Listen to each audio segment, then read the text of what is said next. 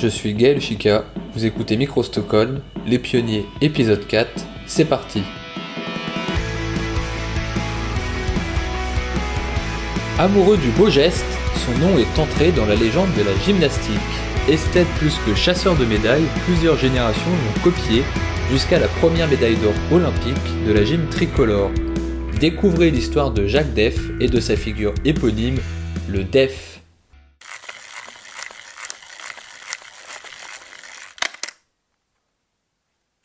À l'aube des championnats de France de gymnastique en 1981, Jacques Def crée un mouvement encore jamais vu.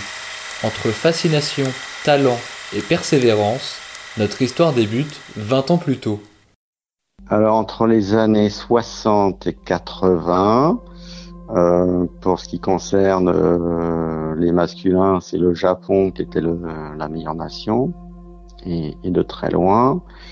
Et après, ça a été l'Union soviétique à partir de à partir de 80 quoi. Ça a beaucoup évolué dans les années 80 justement, euh, où il y a eu beaucoup de nouvelles acrobaties qui sont apparues. Pour donner un ordre d'idée, c'est que le, le, double salto arrière, par exemple, était une très, euh, était une très très grosse difficulté dans, dans les années 70. Alors que maintenant, les, les tout petits, on apprend ça aux tout petits. Donc en fait, toutes les innovations étaient faites par les Japonais entre 60 et 80, puis après ça a été euh, ça a été fait par les Russes, principalement, quoi.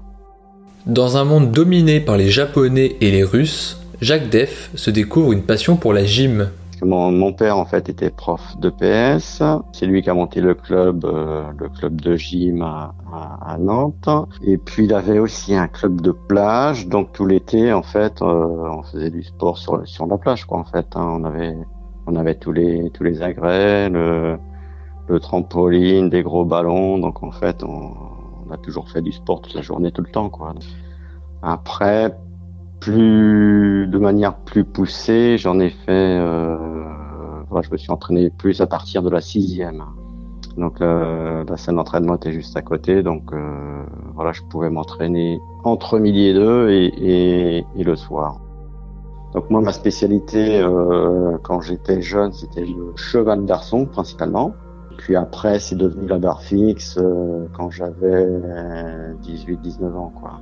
faut bien avoir à l'esprit, c'est que les qualités, on se les, on se les fabrique aussi au fil du temps. Quoi. Entre deux individus, il n'y a pas forcément quelqu'un qui est meilleur que l'autre, quoi. Mais à force de s'entraîner plus, on, devient meilleur. Donc, euh, au départ, on n'a pas forcément plus de qualité que les autres, mais au fil des entraînements, bah on devient meilleur en fait. Donc après on dit ah oui il était pas mal effectivement mais mais c'est surtout parce qu'il s'est beaucoup entraîné quoi. Moi je suis de 62, j'ai été baigné dans l'ambiance des, Japonais qui étaient les meilleurs à l'époque entre 1960 et 1980, qui amenaient à chaque compétition des nouvelles figures, des, des nouvelles, des, des, nouveaux mouvements. Donc euh, voilà, on voulait tous évidemment euh, faire pareil, mais bon, on n'en était pas du tout, euh, pas du tout capable évidemment quoi. Et on, on s'est jamais imaginé euh, de faire des, des, choses pareilles. Il y a une grosse évolution acrobatique au niveau de, de la gym depuis euh, depuis des années.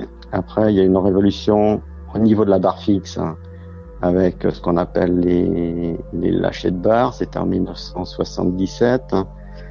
Donc c'est un russe qui s'appelait Katchov et un bulgare qui s'appelait Delchev qui ont fait euh, pour la première fois un exercice acrobatique, ce qu'on appelle un, un, lâcher de barre. Donc euh, quand j'ai vu ça, moi j'avais 14-15 ans, je me suis dit, ben je bon voilà la, la gym c'est un petit peu fini parce qu'on fera jamais des on fera jamais des trucs euh, des trucs pareils en fait. C'est, on, on voyait ça vraiment comme des exercices trop difficiles. En 1980, Jacques Def a 18 ans. Il prépare sa première grande compétition internationale et pour augmenter ses chances de médaille, il souhaite innover. J'avais prévu euh, de faire un lâcher de barre avec vrille, qu'on appelle Jäger vrille. Euh, C'était pour les championnats, de, euh, les championnats d'Europe junior en 1980. Et puis comme j'avais été blessé, j'avais pas pu le faire. C'est un Allemand qui l'a faite. Mais c'était tellement euh, techniquement tellement mauvais ce qu'il faisait. Euh, je me suis dit, bah, j'ai plus le choix. Il faut que je fasse l'autre figure parce qu'il y avait que deux, il y avait que deux possibilités. Hein. Soit, soit on le fait en barre Jaeger, soit on le fait en, de l'autre côté. Euh, voilà, ce qui a amené la figure en vrai venir rattraper la barre. Euh, la gym, c'est un peu comme du Lego en fait, un jeu de construction. Et donc on empile, euh, comme euh, empiler des Lego, on empile des figures euh, qui se complexifient au fil du temps. Et donc à partir du moment où on a le, niveau euh, suffisant, on peut éventuellement réfléchir à faire des, nouvelles figures, mais pas, avant. Donc je m'y suis mis et puis, voilà. Donc euh, c'est ce qui m'a poussé à tout ça fait que ça m'a poussé à faire cette figure en fait. Et cette figure, qui voit le jour le 4 octobre 1981 à Nantes, durant les championnats de France, à quoi ressemble-t-elle? Alors, euh, c'est compliqué parce que il faut le voir. c'est pas, c'est pas facile à, à décrire.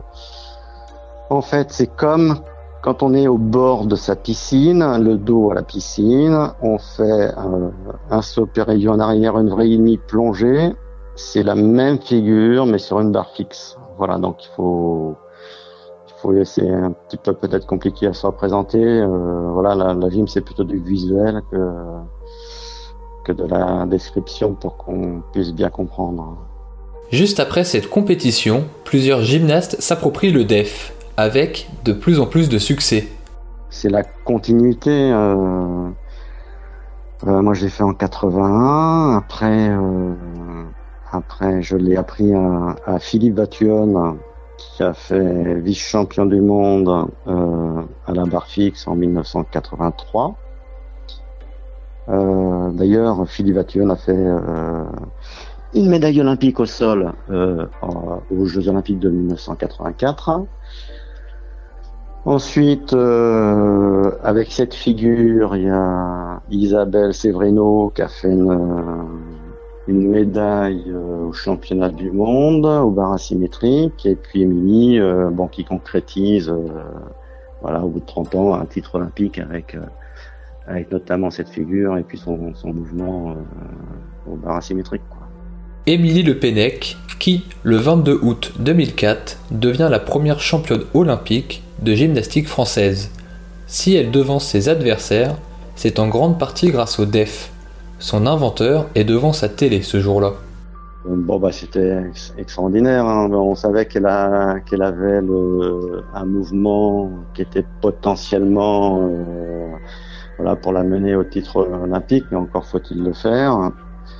Et en plus, il y a une Russe euh, à l'époque qui gagnait régulièrement les bras asymétriques, donc euh, a priori, bah, c'était compliqué de, de, de la battre. Sauf que Émilie avait quand même le niveau pour la battre, mais après, euh, voilà, c'est aussi une question de jugement, hein, la, gym. Euh. Bon voilà, finalement ça s'est bien passé. Elle a gagné, ce qui est, totalement mérité. Et première médaille d'or olympique française, quoi. Hein, donc c'est, bah, c'était super. Hein. Ce qui est bien, c'est de de quand même laisser une trace dans, dans l'histoire de, de la gym, quoi. Ça, c'est sûr que même si on n'a pas fait de médaille, euh, ben, au moins on a fait, euh, on, a fait un mouvement en premier, ce qui est, ce qui est pas, ce qui est pas forcément évident, quoi. Donc, euh, voilà, ça, c'est, ça laisse une, une satisfaction, euh, même si le reste est pas, voilà, ça fait au moins ça, quoi, en fait. Un grand merci à Jacques Def d'avoir participé à ce numéro. Atlas Forum encore une fois au générique. On se retrouve très vite pour un prochain numéro des pionniers. Salut